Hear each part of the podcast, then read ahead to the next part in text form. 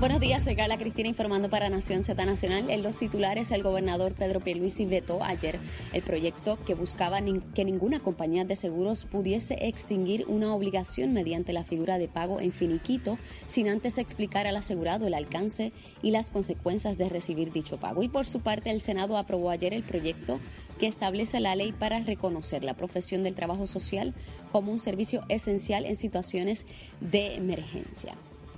De otro lado, el secretario del Departamento de Educación, Eliezer Ramos Párez, anticipó que la agencia deberá llenar al menos 2.685 plazas de maestros que han mostrado interés de jubilarse antes de que comience el próximo curso escolar, debido en la mayoría de los casos al impacto del plan de ajuste de la deuda. Y en temas internacionales, el ejército de República Dominicana desplegó ayer un contingente militar en la frontera con Haití a raíz del secuestro de un funcionario de su embajada en Puerto Príncipe, quien fue capturado el viernes por una banda armada en el país vecino. Para Nación Z Nacional les informó Carla Cristina. Les espero en mi próxima intervención aquí en Z93. Que venimos bajando, mire, chévere, aceleradamente. Nación Z Nacional por la Z.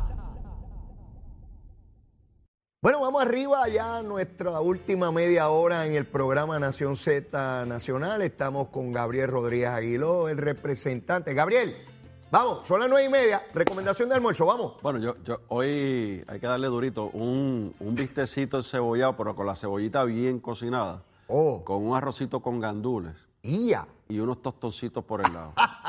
ya es suficiente. Mira, eso está sabroso. Oye, un vistecito en cebolla. Hace ratito que no pruebo un, vistecito así, ¿sabes? Como el que hacía la Me lo imagino así, esa cebollita ahí, ah, pues, ave María, esa grasita. Eh, este, con arroz con gandules, Gabriel. Sí, arroz con gandules, porque tiene que ser con gandules. Oye, pero, pero va duro hoy miércoles, ¿sabes? Que la semana es dura, hay que darle, hay que darle. Mira, te decía en la pausa que hoy tengo tres invitaciones para almorzar. Y yo, pero mira qué cosa. ¿Cómo se ponen de acuerdo ellos para invitarme? Obviamente puedo ir a uno solo, no puedo ir a los tres en vez de ponerse de acuerdo y, alimentarme durante la semana bien chévere. Trata de posponer uno para mañana y otro para el sábado. te, digo, me molesta, me molesta eso porque me, traumatizan y los, y los menús son, son espectaculares. Mira, Gabriel, tengo un viaje a la República Dominicana. ¿Cuándo? ¿Cómo? en septiembre, septiembre 7 al 12. Con 50 pesitos, Gabriel, lo pueden separar. Vamos con Félix del Caribe 669 pesitos. Mire, hagan grupos para ir para allá. El número, apúntelo, apúntelo. Yo sé que usted quiere ir conmigo. Mire, búscalo, chavito. Búscalo, chavito, eso. 787-622-4800. 622-4800. Mire el pasaporte, lo tengo aquí. Tiene que llevar pasaporte, si no, no puede entrar a la República Dominicana. Lo viran en Yola. ¿Ok? Ya fui a un viaje donde una persona llevó la tarjetita esta que dan de pasaporte, no puede utilizar la tarjetita esa. Es la libreta, la libreta es la que tiene que usar. Mire, a gozar. La República Dominicana, Gabriel, yo hacía mucho tiempo que no iba y el cambio en infraestructura es sencillamente impresionante. El desarrollo que ha sostenido la República Dominicana en las últimas décadas es realmente apabullante y en muchas áreas nos está dejando atrás, ¿sabes? lo, he visto. Yo he estado en varias ocasiones allá, antes de la pandemia y luego ahora durante la pandemia. Y realmente, eh, Leo, la actualización es impresionante, ¿verdad? Eh, del país. Eh, en la infraestructura, la tecnología, que a veces pensamos que no, y la forma del día a día, ¿verdad? De, los hermanos y hermanas dominicanas de, de, ir a la calle a buscar trabajo. Ciertamente, pues hay unos segmentos de la población que todavía están bajo el nivel de pobreza y tienen unas necesidades, pero se ha ido actualizando. Eh, se han, buscado alternativas para educación. Eh, conozco muy bien al, diputado Botello de la Romana y veo cómo él lleva iniciativas de educación a sus constituyentes, ¿verdad? Prepararlos en, enfermería, en idiomas, eh, capacitarlos para el sector del turismo que es tan importante para sí, ellos. Vital. Así que ciertamente pues una actualización impresionante que han tenido eh, en la República Dominicana. Sí, yo te, digo, me, me, me, lo, habían dicho, pero no es lo mismo irlo a ver. Y, nada, eh, estamos, tenemos ese viaje. tú, te, montas en la autopista o en el expreso. Oh, de, primer orden. De la capital a Punta Cana. En nada, en menos nada tú estás allá, en una autopista sin un hoyito, eso está eh, todo identificado. Te digo que, me, quedé y, y, es, dramático el desarrollo. Uno va desde Punta Cana a la capital, va viendo el desarrollo en la propia capital, ves eh, como distritos que se están construyendo de, de residencia, eh, apartamentos y edificios eh, no muy altos, ¿verdad? Tres, cuatro pisos. Muy moderno. Pero muy moderno. Muy moderno, sin lugar a dudas. Así que felicitamos a nuestros hermanos dominicanos por el gran trabajo que están haciendo. Hay que aprender, hay que aprender de lo que se hace en otros lares para seguir echando para adelante. No siempre se puede mirar al norte, que es lo que yo digo. Exacto, a todas partes, hay que mirar a todas partes, sin duda. Mira, eh, Gabriel, eh, se adelanta por el secretario de Hacienda eh, que Paquito, yo le digo Paquito porque así le dice todo el mundo, Paquito. este es el primer secretario de Hacienda que yo lo veo en una identificación como ningún otro de todos los partidos políticos que han gobernado Puerto Rico, que tiene una identificación tan grande con el pueblo. es, es impresionante. Yo invito a otros secretarios a que lo emulen a que logren ese contacto, esa afinidad, esa cercanía con el ciudadano, aun cuando le corresponde a él eh, cobrar los impuestos. Ah, eso no es sencillo, porque la labor que él tiene no es una labor este, simpática, es de cobrar impuestos. Eh, pero señala que viene una reforma contributiva donde bajan las tasas, o sea, lo que hay que pagar se baja, que van a ampliar la base este, eh, ¿Sabes algo de eso? ¿Entiendes que viene pronto? Pues mira, ah, precisamente ayer estuve reunido con el secretario de Hacienda para atender otro asunto, que es la ley 154, que tiene que ver con la, con la foránea y otras iniciativas y unos proyectos, o un proyecto, posible proyecto que se está desarrollando, que tiene que ser presentado a la Asamblea Legislativa. Así que eh, estuvimos hablando sobre ese tema, que, está todavía en desarrollo, pero sí tocamos un poco lo que es la posible eh, reforma contributiva que va dirigida a, particularmente a la clase trabajadora. Eh, aquí en el pasado las reformas se hicieron mirando desde abajo, ¿verdad? El que menos ingresa hasta cierto punto, hasta donde nos dio el bolsillo, ¿verdad?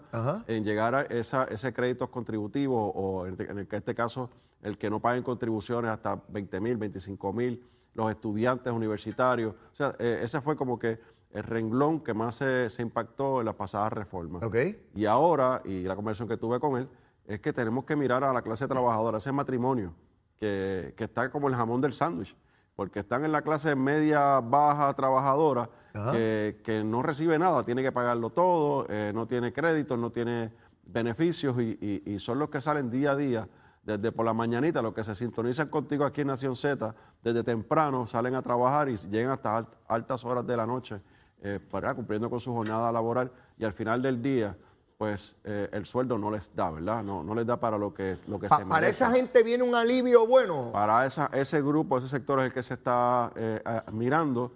Hay una iniciativa, ¿verdad?, que es del gobernador Pedro Pierluisi, que tiene un comité que está trabajando con las posibles recomendaciones.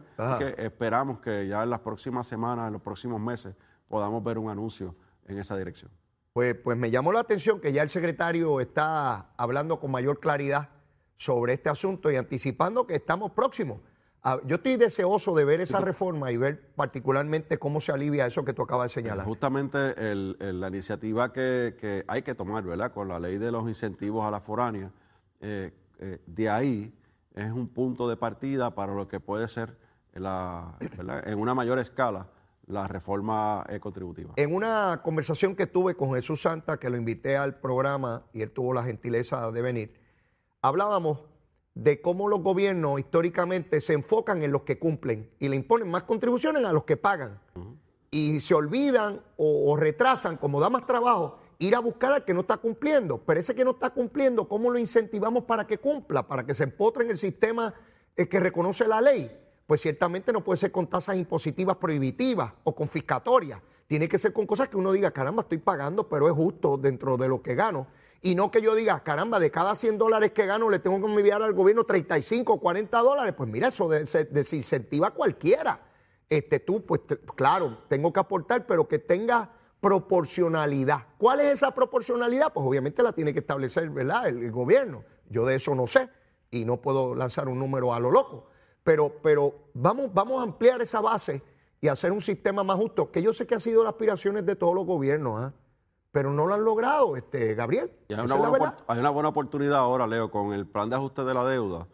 El gobierno de Puerto Rico se economizó el 80% del pago de esa deuda. Así que hay, hay, un, hay áreas, ¿verdad?, de, donde se puede obtener y capitalizar a favor, no de iniciativas particulares o políticas, sino eh, capitalizar ese, ese presupuesto disponible para llevarlo al bolsillo de la gente. Y, y yo insisto en que tiene que ser dirigido a esa clase trabajadora que está, co- como siempre, con el jamón del sándwich. Son los De que acuerdo. sostienen la economía y que también miremos a los pequeños negocios, porque los pequeños negocios producen un sinnúmero de empleos en Puerto Rico y los beneficios que reciben, a menos que sea una emergencia, son pocos o ninguno, mientras las compañías que generan eh, gran capital, pues por, por su capacidad, por su estructura financiera o corporativa, tienen acceso a diferentes eh, decretos y, y acuerdos con el gobierno que ciertamente se benefician. Tienen mil maneras de pelar el gato. Claro, los pequeños negocios están también como esa clase trabajadora, así que hacia ahí se tiene que dirigir el esfuerzo de- del gobierno de Puerto Rico. Mira, Gabriel, dice el secretario de Educación que se retiran 3.000 maestros, que es una cantidad superior a lo que de ordinario se retiran, obviamente por toda esta situación de los retiros y toda la cosa. Que van a quedar 2.000 posiciones vacantes de maestros. Y yo oigo al secretario y me pregunto, pero ven acá, del primero de julio en adelante, un maestro va a ganar mil dólares más de lo que gana hoy. Yo entiendo que ya eso se mete en un salario dentro de lo que es la jurisdicción de Puerto Rico, en un salario competitivo. Y se hablaba de que había la posibilidad de que maestros del sistema privado se volvieran al sistema público porque pagaba más. ¿Sabes algo de lo que está ocurriendo ahí? Aún con el aumento salarial tendremos deficiencia en cuanto a maestros se refiere, particularmente en materias que son de, de difícil reclutamiento. Va, va a haber, siempre lo ha habido y lo va a haber ahora. Eh, eh, no va a ser la excepción, ¿verdad? A pesar, como bien mencionas, que el salario del maestro, el básico, comienza en 2.700 dólares y los actuales van a recibir un aumento de 1.000 dólares, ¿no? Así que para, para ayudar a la retención de ese profesional que esté en las, que se nos quede en las escuelas. Eh, pero también ese número tienes que eh, eh, amarrarlo, tienes que empatarlo, como decimos en el campo, Ajá. con eh, la reducción significativa de, de, estudiantes ingresando a las escuelas. Hay menos natalidad, hay menos nacimientos, así que por consiguiente, de aquí a cuatro o cinco años van a haber menos niños y niñas entrando a las escuelas. Así que, por un lado, vas a tener menos maestros, ¿por qué? Pues bueno, pues tiene que ver con el plan de ajuste de la deuda, Ajá. eh, la crisis que hay con los sistemas de retiro, en este caso con el sistema de del Departamento de Educación, de retiro del Departamento de Educación. Así que eh, eso ha puesto a los maestros que no cumplían con ciertos requisitos a que no se pueden retirar a los 55 años, tienen que ser a los 63 años. eh, y, y ese tipo de, de- de nuevas, nuevas eh, estipulaciones para, los reti- para retirarse un maestro es lo que ha, ha movido a muchos maestros a comprar tiempo. ¿Y qué es comprar tiempo? Si, si yo como maestro tengo 25 años Ajá. o 27 años, pues yo puedo comprar el tiempo que me falta para cualificar para retiro si es que tengo la edad, ¿verdad? Y, y eso se llama comprar tiempo. Pues hubo un número significa- de- significativo de maestros que compraron tiempo para poder retirarse y mantener el retiro en un 75% ¿Ok? y que no se afectara, ¿verdad? Como establece las nuevas, los nuevos criterios de, de- para los, re- los retirados del sistema de educación de Puerto Rico. Así que eh, son, son esos factores, pero mirar el número de 2.000 maestros menos es alarmante, claro que sí, pero tampoco podemos ponernos en la cabeza que es que van a estar 2.000 salones de clases vacíos sin No, eso lo sé, eso lo sé. porque ciertamente hay menos estudiantes y hay que reconstruir eh, o se está reconstruyendo el sistema educativo a, raíz de la nueva realidad que tenemos, una realidad eh, de envejecientes en Puerto Rico, mucho más allá de jóvenes que están en las escuelas públicas. Ya yo estoy ahí, chicos, los envejecientes. Ya todos los anuncios ya me cubren con la edad, te lo acuerdo, pero no es mi intención. de Oye, pero, pero, pero ya oigo, no, mire, tal cosa de 55 en adelante para personas mayores. Y yo, a rayos, ya yo pasé de eso casi por 5. Mira, y yo, Dios mío, pongan eso más para adelante para que yo todavía no entre ahí. Pues no, ya estoy metido en el saco ese. Lo, lo que nosotros, ¿verdad?, no, no avalamos es que se sigan cerrando escuelas, ¿verdad? Y, y esa Sin es la duda. determinación de la administración, es la determinación del secretario. Todavía yo escucho por ahí representantes y senadores hablando de que van a cerrar la escuela, que den el informe del cierre El- de las escuelas, tratando de crear un nicho El donde discurso del desasosiego. Sí, pero, pero eh, eso no lo avalamos. Así que con la- yo creo que ya se hizo lo, lo necesario. Creo que fue un poco más de lo que se debió haber hecho, pero esa es mi forma de pensar como representante de distrito. Ajá. Así que la realidad es que se- ya se tomó esa acción.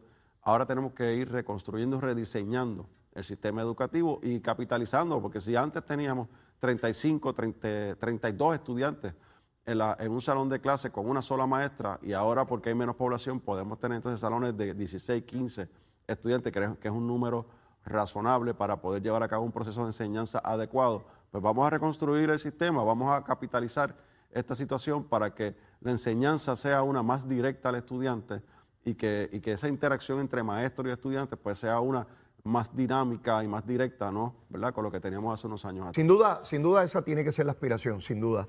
Eh, Gabriel, veo que el gobernador insiste frente a la Junta de Supervisión Fiscal en torno a su presupuesto. Hay una diferencia de 100 millones ahí eh, que el gobernador entiende que son eh, necesarios. ¿Crees que puedan llegar a, a un justo medio o sencillamente la Junta impondrá su criterio en cuanto a ese particular? Digo, la diferencia es mucho menor a años anteriores, ¿verdad? Claro. Pero sigue siendo una, una, una diferencia. ¿Cómo tú lo ves? Hay una, hay una realidad con la Junta de Control Fiscal. Todos sus planes han tenido que ser eh, enmendados. Yo no sé si el número 8, el número 10 que ya van, porque Ah. sus proyecciones nunca son la- las correctas. Que el gobernador insiste en que ese dinero está disponible y que ese dinero es necesario, pero tampoco veo al gobernador por su proceder, por su forma de ser, de entrar en una controversia mayor. Eh, él va a llevar su reclamo hasta cierto punto. Eh, re- la realidad del caso es que la Junta de Supervisión Fiscal va a tener la última palabra en certificar su presupuesto. Entonces le va a corresponder a la administración continuar eh, con los ajustes necesarios para que el presupuesto se pueda llevar a cabo sin afectar los servicios eh, y los programas en el gobierno de Puerto Rico. Yo, yo apuesto a que eso se va a dar. Eh, ya el gobernador ha anticipado, ¿verdad?, que no va a entrar en una pelea estéril con la Junta de Supervisión Fiscal y que entonces vamos a movernos para tener el segundo presupuesto balanceado ya de cara a lo que es la salida de la Junta de Supervisión Fiscal, que es lo importante para Puerto Rico, para poder nosotros tomar nuestras determinaciones responsablemente, responsablemente, y eso hay que ponerlo en negrita y hay que subrayarlo, responsablemente, sin tener la presión eh, de lo que es la Junta de Supervisión Fiscal. Es, importante esa postura del gobernador porque lo otro sería ir a los tribunales, gastar millones de dólares. Los abogados de la Junta y los abogados del gobierno los paga el pueblo de Puerto Rico según la ley promesa.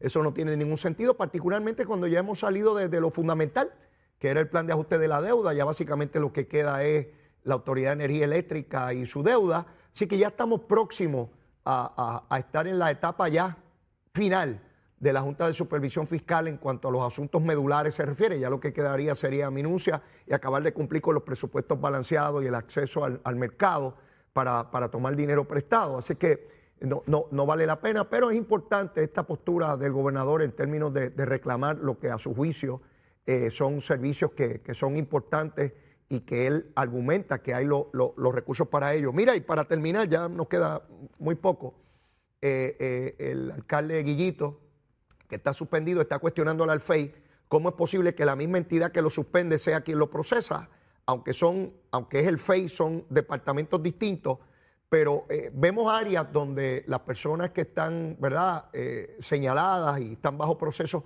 cuestionan eh, las distintas etapas y esto me lleva a pensar cuando se dice, no, porque los casos tardan mucho. Bueno, porque las defensas tienen derecho a hacer los planteamientos de rigor y eso tiene un escalafón judicial en el camino y, y se ponen entredicho la- la- las instituciones.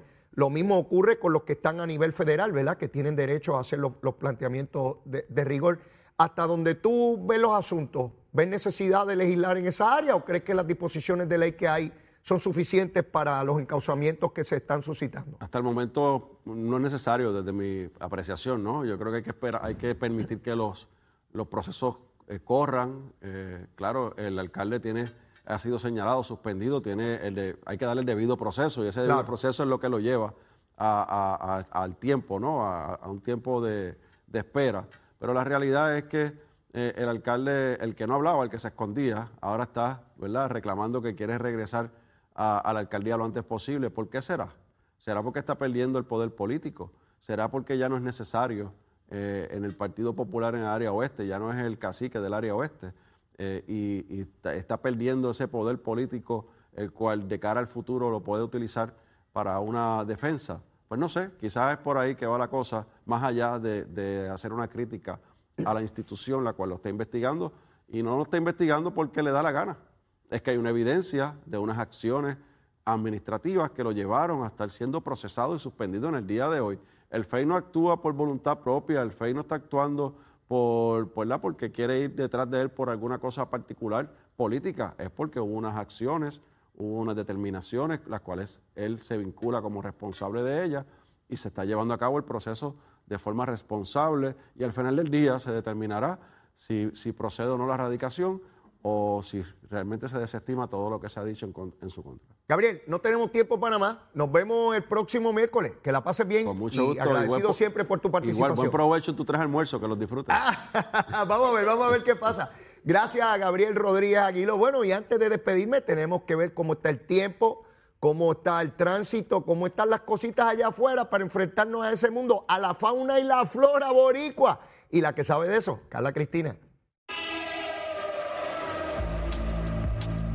Buenos días, soy Carla Cristina informando para Nación Z Nacional y en el tránsito continúa el tapón en la autopista José Diego desde el área de Bucanan hasta la zona de Santurce a la entrada al túnel Minillas.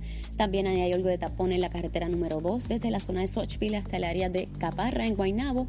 Continúa pesado el tapón en el expreso Kennedy en dirección a San Juan y continúa también pesado un tramo de la autopista Luis Aferré en Calle en dirección a Caguas. Esto debido a un accidente vehicular reportado más temprano en la zona y en dirección contraria. Hay tapón también en el área de Calle poco después de la salida hacia la zona de Guabate. El resto de las vías principales de la zona metropolitana presentan flujo vehicular de leve a moderado. Ahora pasamos con el informe del tiempo. El Servicio Nacional de Meteorología nos informa que para hoy se espera buen tiempo en horas de la mañana y como es costumbre en la tarde algunos aguaceros y tronadas pudieran afectar sectores del oeste de la isla y estas lluvias podrían causar inundaciones menores en algunas áreas, sobre todo aquellas de poco drenaje, así que tómelo en consideración.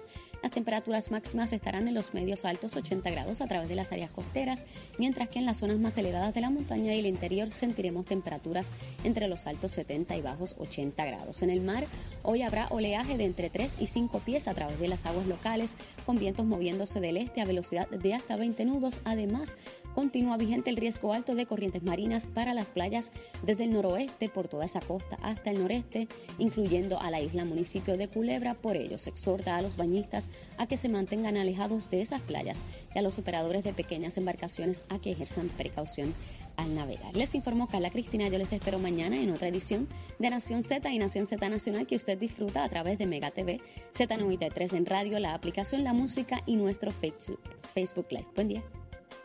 Estás con Nación Z Nacional por el Habla Música y Z93.